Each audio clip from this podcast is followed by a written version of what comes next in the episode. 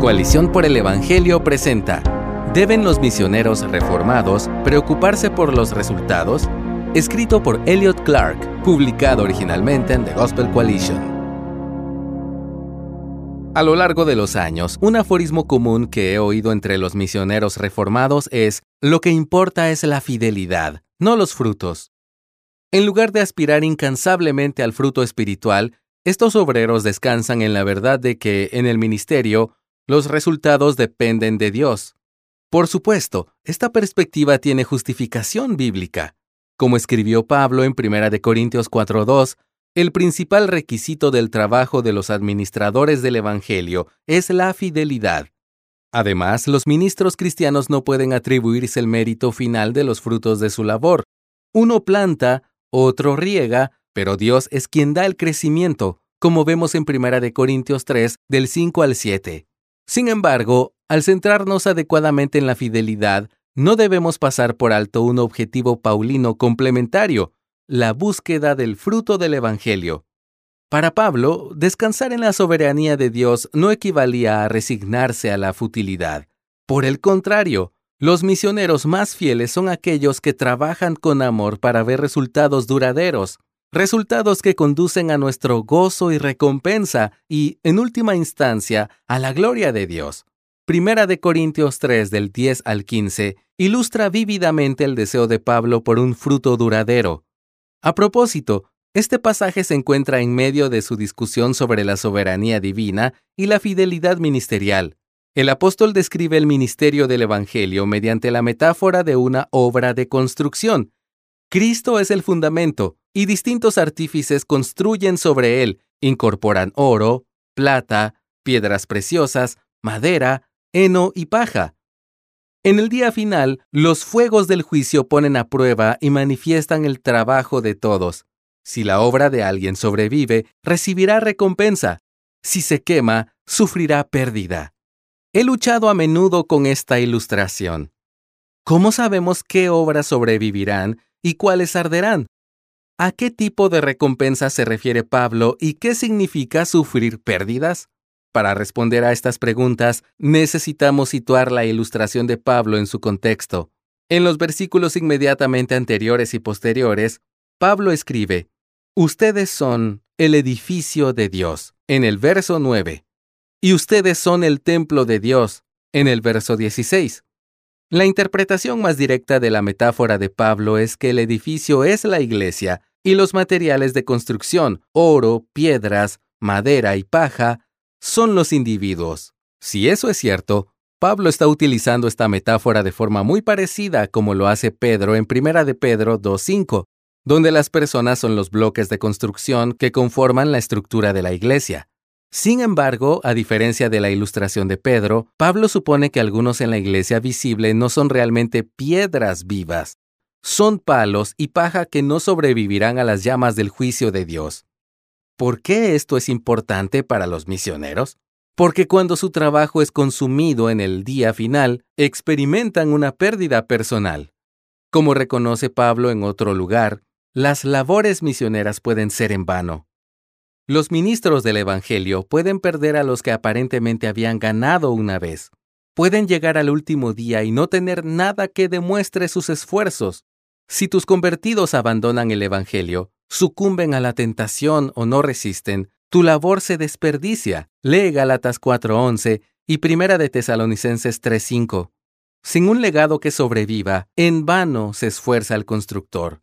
Como ese legado son personas, está constantemente en peligro. Los materiales de construcción pueden arder. Sí, es cierto que en el Señor nuestras labores nunca son completamente en vano, como aprendemos en 1 Corintios 15:58. El ministerio del Evangelio fiel es valioso en sí mismo, independientemente de los resultados. Sin embargo, debemos tener cuidado de no dejar que esta verdad teológica se trague todas las demás en el contexto de su ministerio entre los corintios, Pablo sabe que pueden haber creído en vano y que su labor podría convertirse en una pérdida. Afortunadamente, cuando Pablo escribe Segunda de Corintios, tiene la esperanza de que no sea así. Se siente reconfortado por el crecimiento de ellos en la gracia y espera el día en que, ante el Señor, se gloríe de ellos, como ellos se gloriarán de él. Lee 2 de Corintios 1:14 y compara con Romanos 15:17. Al igual que los de otras iglesias, estos creyentes son su orgullo y alegría. Ellos son su recompensa. Hace poco escuché a un predicador decir, el objeto de nuestro gozo no debe ser el resultado de nuestro trabajo. En principio, esas palabras suenan verdaderas. Los misioneros no deben ser mercenarios que solo se preocupan por los resultados.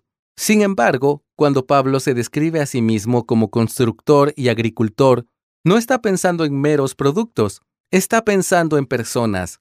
Se apasiona por los que ama como un padre espiritual. No, el objetivo supremo del gozo y la recompensa de Pablo no son los resultados de sus labores ministeriales. Sin embargo, como cualquier padre, la felicidad de Pablo está claramente relacionada con el resultado de la fe de sus discípulos. No es difícil imaginarlo haciéndose eco de las palabras de Juan, en tercera de Juan 4. No tengo mayor gozo que este, oír que mis hijos andan en la verdad. Por el contrario, Pablo puede hablar de su angustia en Gálatas 4:19 y de su constante ansiedad en 2 de Corintios 11:28 por los creyentes y las iglesias en apuros. En tales situaciones, ¿necesitaba Pablo que alguien le recordara que los resultados dependen de Dios? No lo creo. Eso sería como decirle a una madre afligida que no se preocupe por sus hijos rebeldes y descarriados. ¿Qué pasaría si la consolara casualmente con esta verdad? En la paternidad lo que importa es la fidelidad, no los frutos. Por supuesto, los misioneros pueden obsesionarse con los resultados de una manera poco saludable, pero si descansamos en la soberanía de Dios de una manera en que nos resignamos respecto a los resultados, esto revela que no amamos a las personas como un padre ama a su hijo o como Pablo amaba a los creyentes a su cuidado. Si los misioneros no trabajamos para obtener frutos duraderos, no somos verdaderamente fieles. No debemos intentar separar la fidelidad del ser fructíferos. Ambos aspectos van de la mano. Tampoco debemos suponer un conflicto entre trabajar para obtener resultados, incluso el gozo de nuestra recompensa, y glorificar a Dios. Cuando, al igual que Pablo, tenemos el privilegio de ver a creyentes e iglesias crecer hacia la madurez, podemos y debemos alegrarnos. Podemos estar orgullosos de nuestro trabajo y esperar una recompensa. Podemos jactarnos de lo que Dios ha hecho, sabiendo que al final se debe a su obra en nosotros. Él se lleva la gloria por todo lo que se logra a través de nuestros ministerios. Dios recibe mayor gloria a medida que más y más personas son transformadas por el Evangelio. El objetivo de Pablo como embajador de Cristo lo deja claro. Fue apartado y enviado para promover la obediencia a la fe entre todos los gentiles por amor a su nombre. Romanos 1.5. Los resultados de las misiones contribuyen directamente a la gloria de Dios. Creo que ese propósito sigue siendo válido para los misioneros de hoy. Si nos apasiona la gloria de Dios, debemos apasionarnos por los frutos del Evangelio. Gracias por escucharnos. Si deseas más recursos como este, visita coaliciónporelevangelio.org.